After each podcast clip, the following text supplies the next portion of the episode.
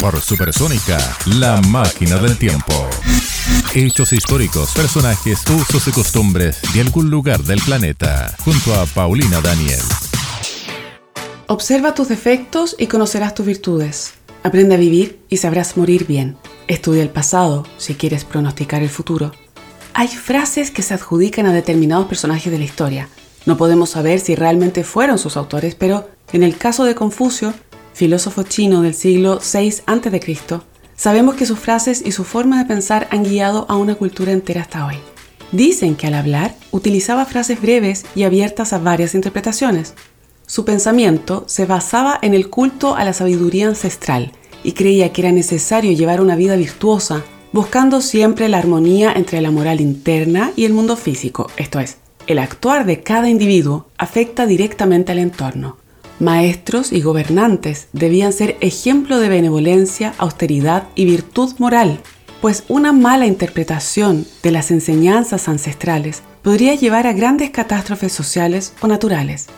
Durante su vida, Confucio recorrió los pequeños reinos que después conformarían lo que conocemos como China, compartiendo sus pensamientos con la esperanza de promover la paz, especialmente entre los gobernantes pero no le fue como habría querido y decidió fundar una escuela abierta para estudiantes de todas las clases sociales. Además, escribió algunos libros, pero su filosofía quedaría plasmada en obras muy posteriores a su muerte. Las Analectas, Mencio, Gran Saber y Doctrina de la Medianía son cuatro libros que, basados en relatos indirectos, recogen pasajes de la vida de Confucio, así como sus enseñanzas.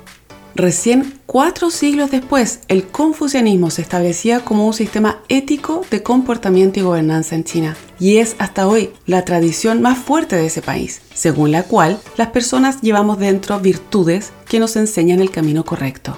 Según esto, no sería necesario el uso de la fuerza para imponer el orden jerárquico, pues el respeto y la obediencia son simplemente el camino que nos dicta nuestra propia moral. Para la filosofía confuciana los seres humanos nacemos iguales y si recibimos la enseñanza correcta, todos podemos llegar a ser grandes sabios. Además, resalta la importancia de valores como la familia, la prudencia, el respeto, en fin. Frases memorables, hombres sabios, escrituras que recogen la búsqueda inherente del ser humano hacia el bien, la fraternidad y la justicia, desde las más diversas esquinas del planeta y en todos los tiempos de nuestra historia. Por Supersónica pasó La Máquina del Tiempo junto a Paulina Daniel.